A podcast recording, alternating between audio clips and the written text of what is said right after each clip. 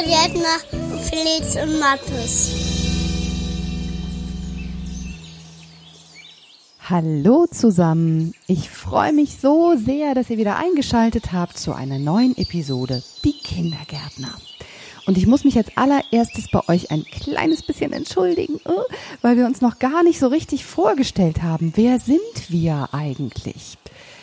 Das holen wir heute als allererstes nach.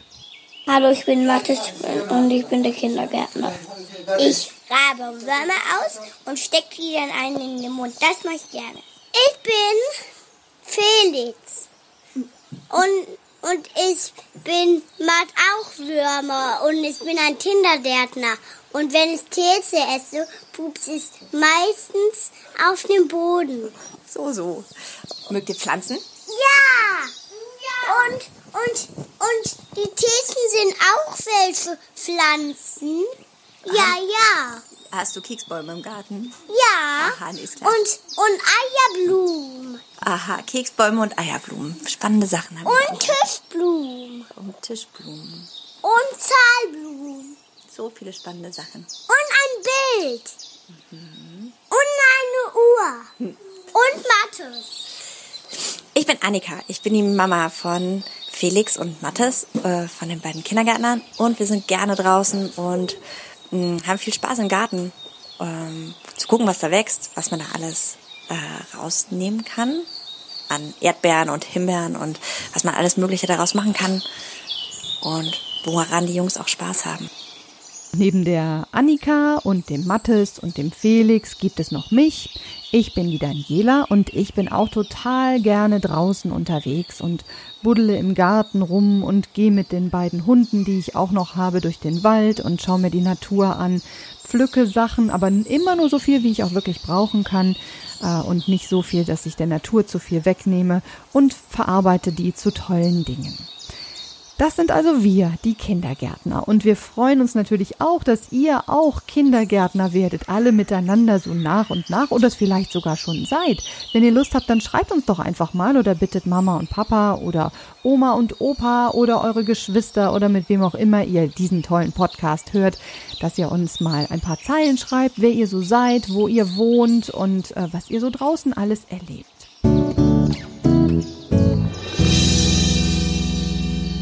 Heute haben wir ja schon irgendwie Juni. Meine Güte, die Zeit rast ja wohl sowas von, oder? Es ist unglaublich. Und im Moment blüht und wächst da draußen alles wahnsinnig doll und schnell. Unter anderem auch eine Pflanze in unserem Garten, die ganz besonders ist. Denn sie ist ganz besonders groß. Sie kann richtig, richtig, richtig doll groß werden. Bis zu zwei Meter sogar, wenn man sie richtig wachsen lässt und sie nicht schneidet zwischendurch.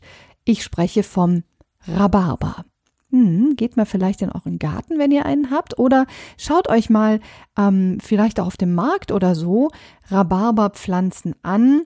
Die gibt's meistens nicht so richtig mehr als Pflanzen jetzt zu kaufen, aber die Stangen, die kennt ihr ganz bestimmt, denn die gibt es an jedem Marktstand und die gibt's natürlich auch im Supermarkt zu kaufen und damit kann man ganz tolle, leckere Sachen machen mit Rhabarber.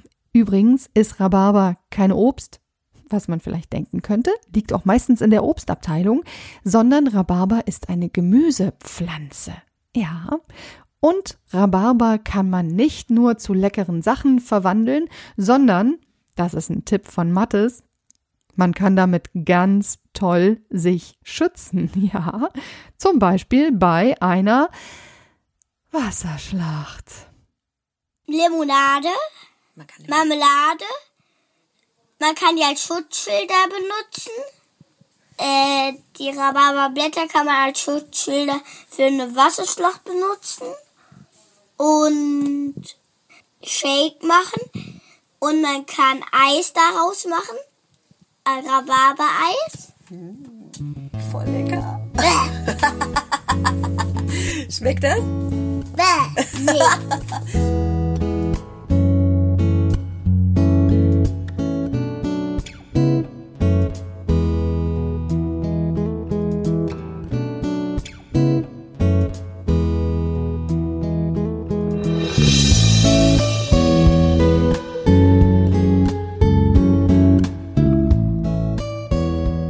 Rhabarber ist übrigens auch eine Pflanze, die nicht direkt bei uns gewachsen ist. Also die ist importiert worden, eingeführt worden und zwar schon vor ganz, ganz, ganz langer Zeit. Vor 2700 Jahren, also vor Christus, das heißt, müssen wir jetzt nochmal gut 2000 Jahre draufzählen, also vor 4700 Jahren hat man Rhabarber schon ähm, ja, verarbeitet zu Medizin. Und damals war Rhabarber eine richtige Heilpflanze.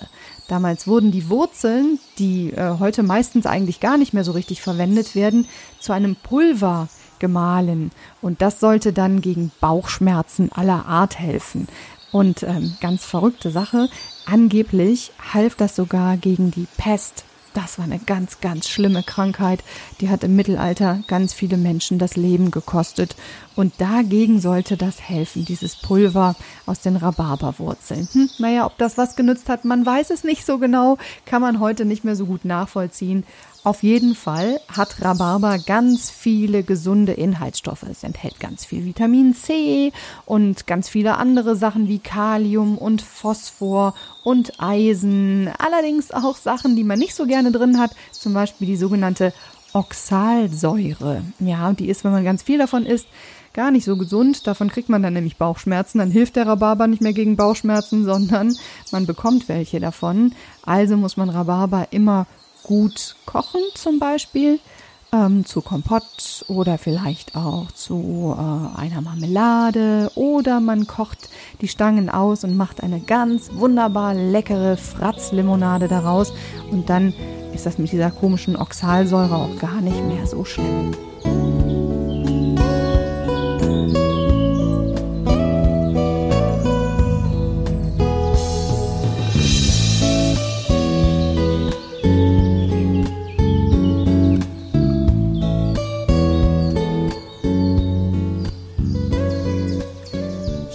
Eben schon gesagt, jetzt haben wir schon Juni und das bedeutet für den Rhabarber, die Uhr tickt verdammt laut. Denn ähm, Rhabarber erntet man normalerweise nur bis zum 24. Juni. Das bedeutet nicht, dass der Rhabarber an dem Tag plötzlich kraftlos in sich zusammenfällt und ja, nicht mehr zu ernten ist, sondern er schmeckt einfach nicht mehr so gut. Das wiederum liegt daran, dass diese Säureanteile, diese Oxalsäure zu viel wird in der Pflanze und dann schmeckt das halt einfach so richtig, richtig doll sauer und dann schmeckt der Rhabarber gar nicht mehr gut. Da muss man auch ganz viel Zucker dran schütten, dass der überhaupt noch irgendwie schmeckt. Also lässt man es besser bleiben. Wir haben uns übrigens gefragt, warum unsere Oma immer so komische Sachen mit dem Rhabarber macht. Wir dachten zuerst, die ist ein bisschen faul oder so und ist einfach zu faul, um zum Müll zu gehen. Aber nein, so ist das gar nicht. Oder die Sachen auf den Kompost zu legen. Wir haben sie einfach mal gefragt, warum, liebe Oma, legst du immer hm, die Rhabarberblätter auf den Boden?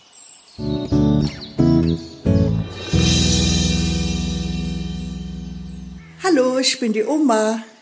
Jetzt reden wir mal über den Rhabarber. Äh, den Rhabarber, den dreht man unten ab und die Blätter, die mache ich, drehe ich auch ab und lege sie wieder schön auf die Wurzeln, damit ähm, das kalkhaltig und da können sich auch die Ameisen und auch die kleinen äh, Würmer bilden und äh, das ist gut für den Dünger. Ja, und tschüss.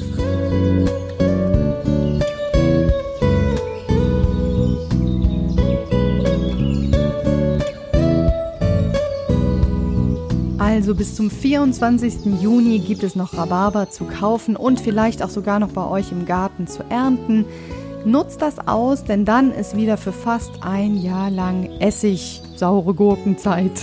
Mit Rhabarber ist dann nicht mehr viel. Es sei denn, ihr friert den ein, dann ist er bis zu einem Jahr haltbar im Gefrierfach. Aber im Kühlschrank zum Beispiel sollte man ihn nicht mehr als zwei, drei Tage aufbewahren, dann werden die Stangen irgendwann so schlapp und dann schmeckt er auch einfach nicht mehr lecker. Übrigens schmecken die roten Sorten, also es gibt ja manchmal so rote Rhabarberstangen, die schmecken deutlich milder als die grünen Rhabarberstangen. Das liegt einfach daran, dass sie mehr Sonne bekommen haben und dadurch auch mehr Süße entwickelt haben. Und es ist auch, es sind verschiedene Sorten einfach. Ne? Die roten haben einfach einen milderen Geschmack und die schmecken dann zum Beispiel als Marmelade auf dem Brötchen ganz wunderbar süß.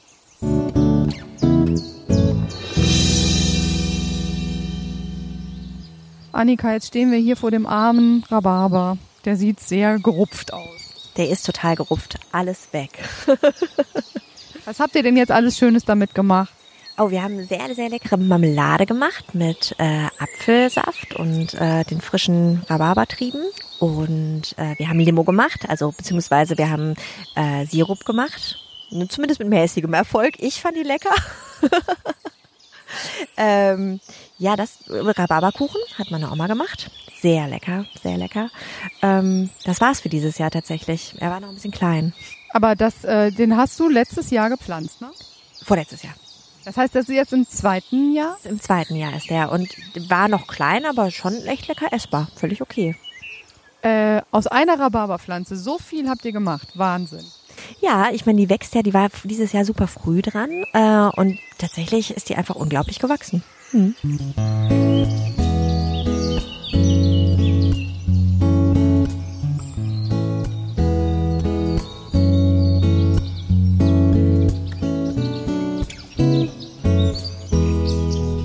Und apropos süß, mein persönlicher Tipp des Tages, wir haben ein ganz tolles Fratz-Limonaden-Rezept uns auf dem Blog. Geht ganz leicht. Einfach ein paar Rhabarberstangen, vielleicht mit einem anderen Obst noch mischen. Wir haben Pfirsiche genommen, die ersten Pfirsiche des Jahres, haben die ganz lange gekocht in 200 Milliliter Wasser und 300 Gramm Zucker, bis sie so richtig zerfallen sind. Und dann quetscht man das durch ein Sieb, fängt den Saft auf und packt das in Gläser. Und das ist dann eine ganz, ganz, ganz tolle Basis für eine super Fratz-Limonade Rhabarber. Prost!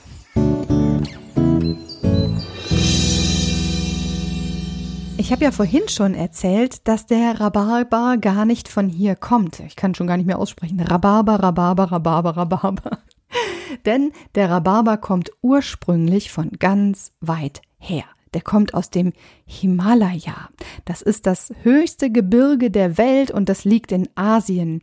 Und von dort sind die Pflanzen vor ganz vielen tausend Jahren nach Europa gekommen. Zuerst übrigens nach England, also nach Großbritannien. Und von dort dann so im 18. Jahrhundert, also so vor gut 300 Jahren, 200, 300 Jahren in ganz Europa dann verteilt worden. Mittlerweile findet man Rhabarber in der ganzen Welt, überall in gemäßigten Klimazonen, also da, wo wir zum Beispiel leben, das nennt man eine gemäßigte Klimazone. Hier ist es nicht besonders kalt und nicht besonders warm, sondern irgendwas dazwischen die meiste Zeit des Jahres. Und hier bei uns fühlt sich der Rhabarber so richtig pudelwohl. Also am liebsten hat er ein sonniges bis maximal halbschattiges Plätzchen im Garten, eine Pflanze braucht ungefähr einen Quadratmeter, das heißt, der Rhabarber macht sich so richtig breit. Und er liebt das, sich richtig breit machen zu können. Und dann bekommt er ganz große Blätter, so große Blätter wie, hm, Elefantenohren. Wir sind auf eine tolle Idee gekommen, denn wir haben uns überlegt, wir könnten ja mal eine Safari machen in unserem Garten. Wisst ihr, was eine Safari ist? Hm? Da legt man sich auf die Lauer und hält Ausschau nach wilden Tieren. Bohlen können Schlangen sein oder Räder von Helikoptern. Nein, Möhren. Möhren sind Schlangen? Menschen noch die Arabi-Schlange. Gibt es eine Arabi-Schlange? Ja. Oder eine Kohlrabi-Schlange? Eine Arabi-Schlange, nee, die ist ja giftig. Die ist die giftigste Schlange, die es jemals ist. Der Rhabarber können, kann die Ohren von Elefanten sein.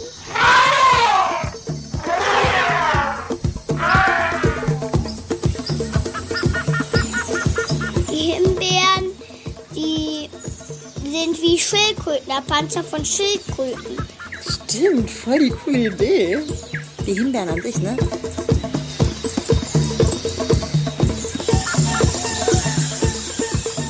Zucchini können, können Schlangen sein. Stimmt, die winden sich auch so über den Boden, ne? Aber die haben auch so gelbe, gelbe Blüten. Schmetterlinge, das können die sein. Basilikum.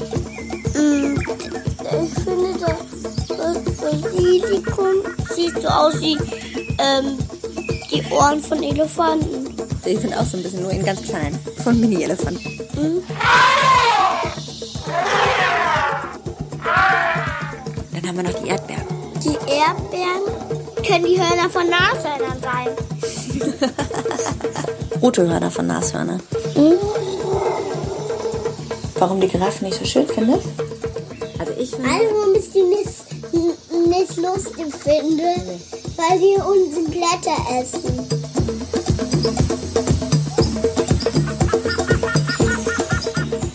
Die Osterbären können, die sind so rund, oder? Die können der Kopf von der Schildkröte sein. Quiek, quiek, quiek, quiek, quiek. So macht die Schildkröte. cool. Ich finde, die sind auch wie so eine Raupe. Die hängen alle so zusammen. Die roten, wie heißen nochmal die roten Bären da hinten? Die Johannisbeeren. Die könnten der Körper von einer Ameise sein. Krabbel, krabbel. Super Safari haben wir, oder? Weißt du, was eine Safari ist? Nein. Ähm, da schaut man sich die wilden Tiere an. Und haben wir viele wilde Tiere im Garten? Ja.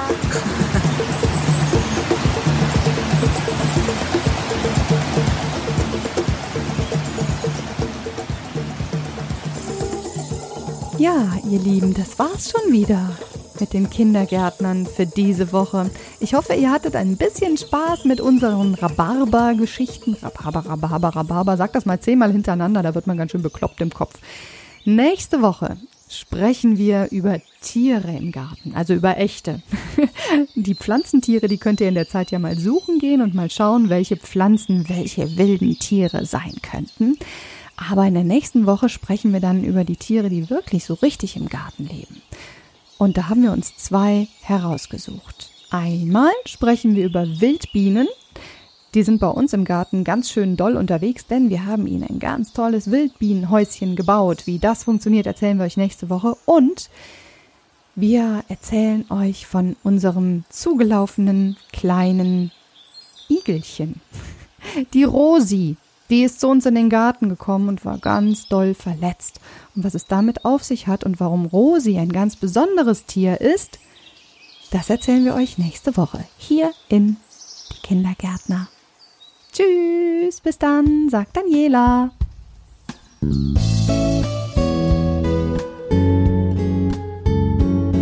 Tschüss, Felix und Mathe. Tschüss, bis bald.